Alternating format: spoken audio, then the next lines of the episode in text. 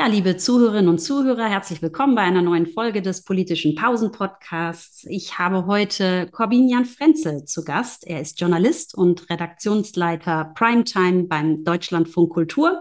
Dort moderiert er die Mittagssendung Studio 9, der Tag mit. Punkt, Punkt, Punkt.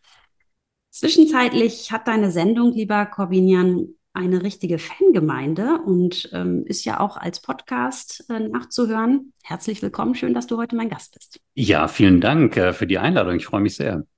Das Tolle ist, dass ich ja heute die Fragen stelle und wir wollen sprechen über Journalismus, zum einen als Beruf, aber auch über das Verhältnis zwischen Journalismus und Wissenschaft. Vielleicht geht es auch ein bisschen um Politik. Mein Lieblingsthema Demokratie können wir bestimmt auch streifen. Schauen wir mal. Ähm, dir geht es in deiner Sendung Studio 9 darum, nicht vordringlich schnell Infos zu liefern, sondern Beiträge mit Substanz zu machen. Das hast du so in einem Interview vor einigen Jahren mal gesagt. Und mir scheint, dass das heute ein, ja, wenn man so will, noch wichtigerer Anspruch ist, als es vor einem Jahrzehnt gewesen ist. Aber es ist irgendwie ja doch auch bestimmten Luxus, in deiner Zunft, wenn man so arbeiten kann und darf. Eigentlich ist journalistische Berichterstattung doch etwas, was nie Zeit hat. Ihr arbeitet doch eigentlich immer unter Zeitdruck, oder? Ja, auf jeden Fall. Und das, das gilt natürlich auch für so täglichen Radiojournalismus. Natürlich haben wir die Uhr. Die Sendung beginnt um 12.05 Uhr, die Live-Sendung, ähm, aus der dann auch der Podcast wird, den man dann immer so gegen 14 Uhr hat. Aber klar, Live-Sendung zählt erstmal und bis dahin ähm, muss man natürlich entschieden haben, worüber redet man, was sind die Themen. Man muss auch im Blick behalten, was passiert noch so im Laufe des Tages. Ne? Also wer so ein bisschen das Geschäft kennt, äh, kennt die Logik der roten Balken, die Nachrichtenagenturen, die die Eilmeldung reinschicken oder das, was heute halt auch ganz viele Leute natürlich auf ihrem Smartphone haben als Push-Nachrichten. Ähm, das heißt, das ist natürlich da. Die Frage ist, wie stark muss man sich davon beeindrucken lassen? Also wie, wie schnell muss man sich davon verrückt machen lassen? Oder kann man sich auch nochmal zurücklehnen und sagen, okay, das kam jetzt zwar gerade rein, aber wollen wir uns nochmal ein paar Minuten nehmen oder vielleicht auch ein paar Stunden, um das nochmal von rechts nach links zu drehen, nochmal genau zu überlegen. Ähm, also das ist natürlich irgendwie das, was so in dem Feld des Qualitätsjournalismus, wenn ich uns das Label mal selber verleihen darf. Aber ich glaube, dazu gehört auf jeden Fall die Deutschlandfunkfamilie, ähm, was wir uns da eher leisten und dann natürlich nochmal in so einem Format Deutschlandfunk Kultur auch nochmal anders als in diesem klassischen Infoprogramm, wo wir auch ähm, nochmal stärker die Möglichkeit haben, auch in dem, in, in dem Format, das ich da verantworte, ähm, auch eine Auswahl zu treffen, zu sagen, klar, das ist jetzt aktuell und wichtig, ähm, aber wir lassen es an der Stelle mal aus. Also keinen Anspruch auf Vollständigkeit, Klar, den liefern wir an anderen Stellen und den liefern sozusagen die öffentlich-rechtlichen Medien natürlich insgesamt. Das muss ja auch sein, aber nicht unbedingt in der Sendung. Und ich würde sagen, so ins, in Ergänzung zu dem, was du beschrieben hast oder was ich damals mal in diesem Gespräch gesagt habe, ähm, wir haben uns gerade bei diesem Gesprächsformat, da ist ja deswegen eben auch Studio 9 der Tag mit Punkt, Punkt, Punkt, ein Gastprinzip. Wir haben ähnlich wie ihr in diesem Podcast äh, immer ein ähm, Gast aus, ja, aus Medien, Kultur, Politik. Es sind manchmal auch aktive Politiker, aber ganz häufig auch Politikbeobachter oder eben politisch interessierte ähm, Menschen aus dem Kulturfeld. Also die, die, Amerikaner im englischen Sprachraum gibt es ja diesen schönen Begriff des Public Intellectual, den wir im Deutschen gar nicht so etabliert haben, aber das ist für mich immer so die Beschreibung so des Gästekreises.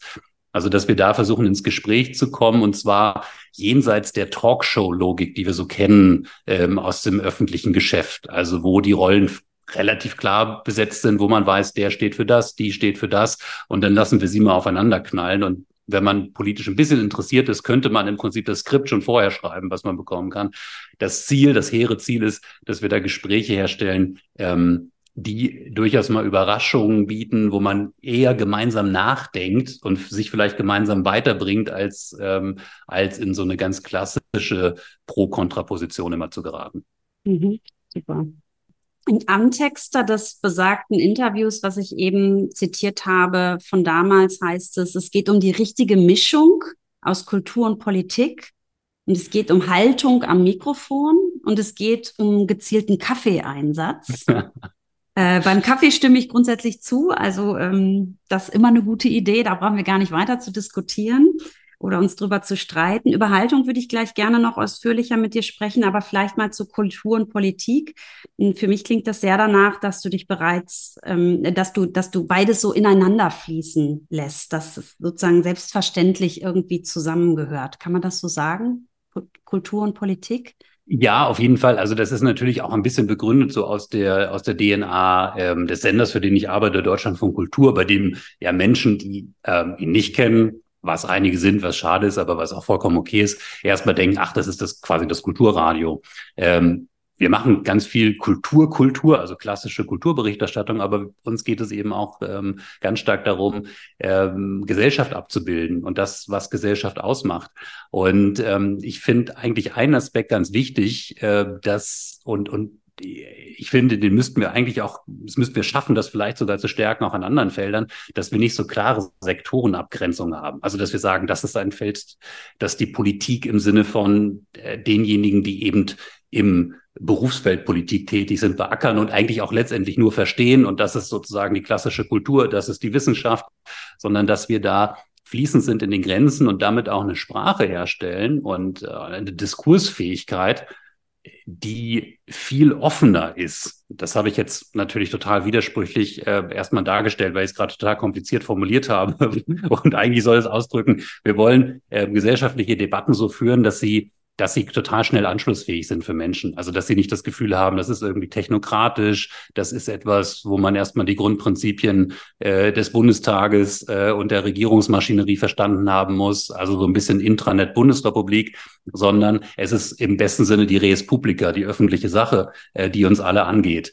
Und wo wir versuchen, die Debattenteilnehmer an den Tisch zu holen. Und interessanterweise sind Menschen, und mit denen haben wir halt sehr häufig zu tun aus dem Kulturbetrieb, äh, eigentlich immer politisch. Ich habe da ganz selten erlebt, dass da Leute nicht politisch sind. Andersrum gilt es nicht. Also ich habe viele Menschen in der Politik erlebt, die im, im klassischen Kulturverständnis da vielleicht gar nicht so den Draht haben.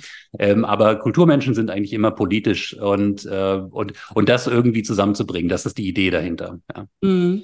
Also ich äh, würde es vielleicht an dem Beispiel Demokratie auch nochmal nachvollziehen. Für mich ist es eben auch nicht nur eine Regierungs- und Herrschaftsform, sondern ich verstehe Demokratie auch immer als eine Kulturtechnik, die man erlernen muss, mit einer ganzen Reihe von Facetten, die ich gar nicht ausbuchstabieren, aber ich sehe auf der anderen Seite auch, und das schließt an das an, was du gesagt hast, dass die Bevölkerung zwar nicht unpolitisch ist, aber dass wir doch ein gehöriges Defizit im politischen Wissen haben. Also aus der Nichtwahlforschung, die ich selber mache, ähm, haben wir da tatsächlich auch Ergebnisse, dass einfach politisches Wissen in weiten Teilen, das hängt gar nicht vom formellen Bildungsabschluss ab, ähm, äh, unterentwickelt ist und ist auch nicht despektierlich gemeint, sondern ganz im Gegenteil, das ist was, was mich besorgt. Und da wäre dann meine Frage auch mit Blick auf deine Sendung, kannst du sowas ändern? Willst du sowas ändern? Das ist ja eine Zielgruppenfrage. Wer schaltet eigentlich bei euch ein? Mhm. Also äh, von der Zielgruppe her wir, wollen wir das eigentlich so machen, dass das jeder und jede hören kann. Also dass das nicht irgendwie das Akademiker, Akademikerprogramm ist, ähm, das schon bestimmte Schwellen einfach aufbaut, sei es durch Sprache oder na, durch Voraussetzungen, die erfüllt sein müssen. Ähm, weil ich, ich finde, dass, dass es, wir haben manchmal, ähm, oder ich glaube, es bauen sich manchmal Schwellen auf, auch erstmal durch so Begriffe, ähm, um es mal auf ein neutraleres Feld zu führen. Ich habe das Gespräch äh, häufiger mal mit unseren Kolleginnen aus der Philosophieredaktion, die, die mir immer wieder spiegeln, wenn man sagt Philosophie, dann wirkt das auf viele erstmal total abschreckend ähm, und, und wirklich wie eine hohe Schwelle, weil man denkt, oh Gott, was muss ich alles, welchen Griechen muss ich schon gelesen haben, ja, um überhaupt mithalten zu können. Dabei ist ja das Faszinierende an Philosophie, dass es ja eigentlich die Grundfragen sind, die ganz einfachen Fragen, ganz häufig ja Kinderfragen, äh, die darum gehen, ja, was die Welt im Innersten zusammenhält, wie Dinge funktionieren, warum es welche Gefühle gibt und so weiter. Und ähm, das übertragen auf das, was wir gerade besprechen, wünsche ich mir manchmal eigentlich auch den politischen Diskurs so, dass man dass man da anfängt, also dass man sozusagen diese niedrige Schwelle hat und sagt, wo, worum geht es eigentlich? Also was verhandeln wir hier miteinander? Und dann, und dann kommt natürlich der nächste Punkt, und das empfinde ich schon auch ähm, eine Aufgabe und auch ein Luxus, den wir haben, dadurch, dass wir uns immer ein bisschen mehr Zeit nehmen können, dass man sagt, wir müssen das auch nicht in 30 Sekunden erklären, weil wenn man Dinge in 30 Sekunden erklärt, muss man verkürzen, muss man verknappen, dann wird aus äh, dem Streit um ein Heizungsgesetz schnell so ein Showdown, ja, ähm, dann wird das so ein Schlagzeilen-Showdown. Wenn man sich aber fünf, sechs oder auch mal 15 Minuten dafür nimmt, dann merkt man, ah, okay, es gibt Facetten, äh, man hat auch den, den, die, die Möglichkeit, die Zeit, auch mal so Prozesse zu erklären. Mm, das machen wir auch durchaus, also dass wir mal so einen Schritt zurückgehen und sagen, okay, was heißt das denn eigentlich? Das Gesetz wurde ins Kabinett eingebracht, es wurde vom Kabinett verabschiedet. Ähm, was bedeutet das erste Lesung, zweite, dritte Lesung am Bundestag? Also, dass man durchaus mal auch genau diese Schritte geht und sagt, ähm, das ist schon nicht irrelevant. Also es gibt so eine Debatte um ein Gesetz natürlich im öffentlichen Raum, aber dann gibt es Verfahren. Wie funktionieren die eigentlich? Und also wie funktioniert Politik? Das finde ich an der Stelle total wichtig. Ja, aber ich, ich finde, wenn du dir so viel Zeit dann auch nimmst, äh, diesen Dingen dann nachzuspüren und Prozesse, Akteure, das Zusammenwirken so zu erklären, dann wird vielleicht Radio vom Nebenbei-Medium tatsächlich auch eher zu einem Bildungsmedium und das vielleicht dann doch wieder irgendwie nebenbei. Ähm, aber wenn wir uns mal den, den Zusammenhang auch ähm, zwischen Wissenschaft und Journalismus nochmal anschauen, also Journalismus muss ja heute oft durchaus hochkomplexe wissenschaftliche Themen transportieren, vielleicht auch übersetzen. Ich stelle mir das ziemlich kompliziert vor. Von dir stammt aber auch der Satz, hinter allen Themen stecken Geschichten. Ist das gewissermaßen auch der Schlüssel deiner Sendung oder, oder dessen, was ihr da tut? Also das Geheimrezept, dass man schwierige Themen eben übersetzen kann, indem man sie in Geschichten verpackt oder dass man Geschichten erzählt? Also das ist auf jeden Fall ein Weg. Und ich glaube, man sollte oder wir, die wir Dinge vermitteln wollen, immer überlegen, gibt es diese Möglichkeit, weil das natürlich einfach nah rangeht. Ähm, und weil man damit aus abstrakten äh, Themen etwas machen kann, äh, was Verbindung schafft zu dem ganz realen Leben von, von Menschen, ja, Anknüpfungspunkte aber, aber auch da muss man, glaube ich, vorsichtig sein. Also ich, ich stehe zu der Aussage von damals, aber ich würde sie ergänzen, weil es gibt Dinge, die kann man ähm, über Geschichten erzählen. Wir haben aber auch manchmal eine, eine Neigung zur Personalisierung von Dingen. Ähm, also da, das, das finde ich ist ein Teil der journalistischen ähm, Sorgfaltspflicht, dass man ähm, überlegen kann, wo kann ich im Prinzip Geschichten draus machen, wo muss ich aber auch systematisch bleiben. Und gerade bei diesem Verhältnis Politik und Wissenschaft, also diese Aussage, die du da zitiert hast, die stammt noch vor der von vor der Corona-Zeit. Und das war ja für uns alle, glaube ich, gesamtgesellschaftlich total spannend, wie wir gemerkt haben, wie schwierig sich ähm, wissenschaftliche Erkenntnisse, und das war jetzt nicht der Bereich der Sozialwissenschaften, ja, da, da glaube ich, gibt es ganz gute Traditionen, wie wir uns miteinander verständigen, sondern die im Prinzip die klassische Naturwissenschaft, ja, Medizin, der gleiche mehr, wie wir da immer wieder auf Übersetzungsschwierigkeiten gestoßen sind, weil dann Journalisten, ja. Vor allem ja auch, weil in der Corona-Pandemie die wissenschaftlichen Studien so eingeordnet werden mussten, dass kontroverse wissenschaftliche Forschungsergebnisse auf der einen Seite aufgezeigt wurden, aber auf der anderen Seite die Glaubwürdigkeit im Zweifel sogar der kontroversen Studien auf beiden Seiten nicht in Frage gestellt wurde oder abgesprochen wurde. Natürlich immer in Abhängigkeit von der Methodik, ob sie gut oder schlecht gemacht, aber es gab ja durchaus auch widersprüchliche Ergebnisse, die beide nicht falsch oder beide Seiten mussten nicht falsch sein. Und das zu transportieren, das zu übersetzen, das stelle ich mir schon auch wissenschaftlich schwierig vor, insbesondere dann, wenn es unter Zeitdruck ist oder unter Verkürzung leidet. Mhm. Es gibt ein, ein, schönes Phänomen, äh, das ich immer wieder erlebe. Ähm, du kennst das ja aus dem Wissenschaftsbetrieb, die, die Pressestellen von Universitäten, die natürlich sich immer bemühen, eure wertvolle Arbeit auch in die Welt zu tragen und uns äh, Journalistinnen und Journalisten mit Pressemitteilungen versorgen, ähm, wo dann im Prinzip der, der Erzählsatz steht, ja, ähm, immer mehr, immer weniger, also man kennt, wie, man, man weiß, wie das funktioniert, ja, ähm, so diese, diese klare Aussage. Und mhm. ähm, ich habe häufig die Erfahrung gemacht, dass wenn wir dann nachgefragt, und dann hat, kriegt man den Kontakt zu entsprechenden Wissenschaftlerinnen, Wissenschaftlern, wo man dann beispielsweise ein Interview führen kann. Und wir haben häufig die Erfahrung gemacht, dass äh, die Pressestelle oder vielmehr die, die das bearbeitet haben, das schon versucht haben, so pressetauglich zu machen, auf eine Aussage zu bringen. Und dann spricht man mit dem Wissenschaftler und sagt, also Sie haben herausgefunden das. Und die Antwort lautet, ja, einerseits ja, aber. Ja, aber. Und dann kommen lauter Einschränkungen. Mhm. Und das Interessante ist, es gibt diesen ersten journalistischen Reflex, ah, okay, dann ist es kein Thema. Der redet sich ja gerade sozusagen sein eigenes Thema und seine eigene These weg. Es ist ja gar nicht klar genug. Und ich glaube, das ist ähm, ein, eine gute Lehrerfahrung und eigentlich ein Auftrag an, an uns, ich, ich sage erstmal äh, bezogen auf unsere Adresse, die journalistische Adresse, ähm, dass wir lernen, genau mit dieser Differenz gut umzugehen, zu sagen, das ist nicht die Verwässerung und die Abschwächung, sondern das ist eben einfach das differenzierte wissenschaftliche Ergebnis. Und in der Tat, möglicherweise kommt dann ein anderer, eine andere und kommt zu anderen Ergebnissen. Das Interessante ist, wir sind das ja eigentlich gerade im politischen Journalismus total gewohnt, wenn wir uns im Feld der Politik bewegen, dass man sagt, es gibt äh, die Position A und es gibt die Position B der anderen Partei, der Opposition.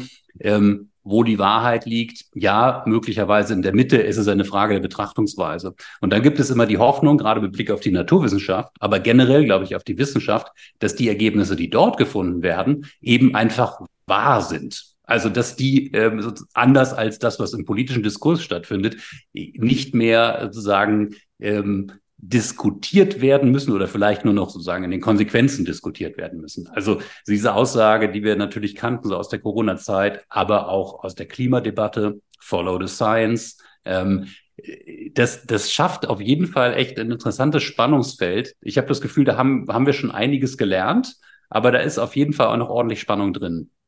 Ja, ich finde ganz spannend, dass in der Zeit ja auch der Begriff evidenzbasiertes Regieren groß gemacht mhm. wurde. Und das ist, da habe ich auch ein ums andere Mal meine Schwierigkeiten, weil wie du sagst, es geht oft ja auch um Ideologien, es geht um Standpunkte, es geht um Perspektiven. Und die können oder müssen in der Politik unterschiedlich sein, damit man ja auch Alternativen hat äh, zwischen denen oder um die dann gerungen wird, um die beste Lösung. Aber vielleicht können wir noch mal einen kleinen Schwenk machen und zum Schluss auch noch mal auf das Thema Haltung das hatte ich am Anfang angesprochen, das wäre mir auch nochmal wichtig. Ähm, da scheiden sich ein bisschen die Geister, sowohl in der Wissenschaft als auch im Journalismus. Für die einen ist Haltung im Sinne von wertgeleitet, wertegebunden, werteorientiert völlig unstrittig und die anderen ähm, sind der Ansicht, nee, die Arbeit muss journalistisch wie wissenschaftlich möglichst neutral gehalten werden. Ähm, und ich würde eigentlich sagen, das kann gar nicht anders sein, als dass man, wenn man beispielsweise die Demokratie verteidigt, ganz offensichtlich, ganz offensiv und offensichtlich ähm, Haltung zeigen muss, für demokratische Werte eintritt. Ähm, aber natürlich ist das was anderes, als eine persönliche Meinung einfließen zu lassen. Das ist auch möglich, dann muss man es aber kennzeichnen. Also da ist für mich sozusagen genau die Trennlinie. Und da würde mich nochmal interessieren, wie du da aus journalistischer ähm, Sicht drauf schaust. Was ist Haltung für dich? Und würdest du sagen, Journalisten können, dürfen, sollten vielleicht sogar in der Berichterstattung eine Meinung haben und die durchaus auch äußern? Oder ist das dann einfach nur im Genre Kommentar zulässig? Ja, da ist, da ist einiges verschwommen und da sind auch einige Begriffe mittlerweile echt belastet. Also wenn wir das Stichwort Haltungsjournalismus hören, ich glaube, mittlerweile verbinden damit viele eher etwas Negatives. Und es ist und es ist etwas Negatives und es wäre etwas Negatives, wenn man Haltungsjournalismus so versteht, dass ähm, man die Fakten bei der Recherche äh, Dinge ausblendet, die nicht eben in das eigene Weltbild passen. Also im Prinzip letztendlich, unterm Strich kann man es so benennen, seine journalistische Rechercheaufgabe nicht äh, anständig, nicht ordentlich macht wenn, wenn das im Prinzip der Hintergedanke, die Grundidee bei Haltung und Journalismus mit Haltung ist, dann ist es natürlich falsch und, ähm, und darüber müssen wir nicht diskutieren. Für mich ist ähm, ein positiv besetzter Journalismus mit Haltung eher so zu beschreiben, dass ähm, er sich nicht zu schnell Stimmung ähm, und Großwetterlagen hingibt. Ähm, das ist eigentlich mein Verständnis davon. Für mich ist das beste Beispiel ähm, die Situation der, der die, die Flüchtlingssituation 2015, wo wir ähm, aus dem ähm, Wir schaffen das Grundgefühl irgendwie innerhalb von Monaten in ein Wir schaffen das nicht Grundgefühl gerutscht ist und auch ich das im Journalismus insgesamt beobachtet habe. Man kann ein jüngeres Beispiel nehmen, die Betrachtung unseres äh, Vizekanzlers und Klimaministers Robert Habeck zwischen ähm, der äh, fast schon ähm, äh, ja Popstarartigen Bewunderung hin zu dem gelingt nichts mehr.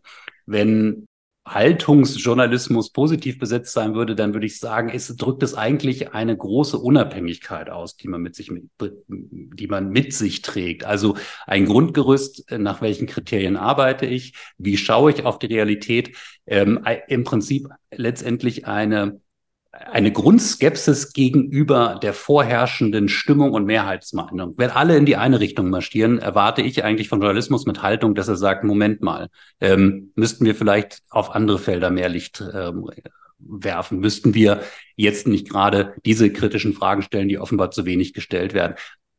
Das, das ist für mich sozusagen Journalismus mit Haltung, der sich, ähm, der sich dadurch als, als stark und unabhängig erweist. Mhm. Aber und was diese Frage der Kenntlichkeit angeht, also da, da es gibt ja wie in allen Dingen auch in der Wissenschaft, ähm, in der Politikwissenschaft und in anderen Feldern auch ähm, eben Journalismus-Moden. Es gab natürlich auch stark aus anderen Ländern, aus dem angelsächsischen Raum inspiriert, ähm, so die Idee, dass diese Grenzen zwischen Berichterstattung und Kommentar ähm, ja so klar nicht mehr zu ziehen sind. Ne? Also um die Linie vom äh, von der Wissenschaft, wenn ich mich noch richtig erinnere, die konstruktivistischen Schulen und dergleichen da mit aufzunehmen. Das war zum Teil ja auch ein relativ progressiver Ansatz, zu sagen, es ist sowieso eine Illusion, wenn wir sagen, es gibt die klare Information und dann gibt es den, ähm, den Kommentar, der eben die Meinung darstellt. Lass uns das lieber transparent machen und Geschichten persönlich erzählen.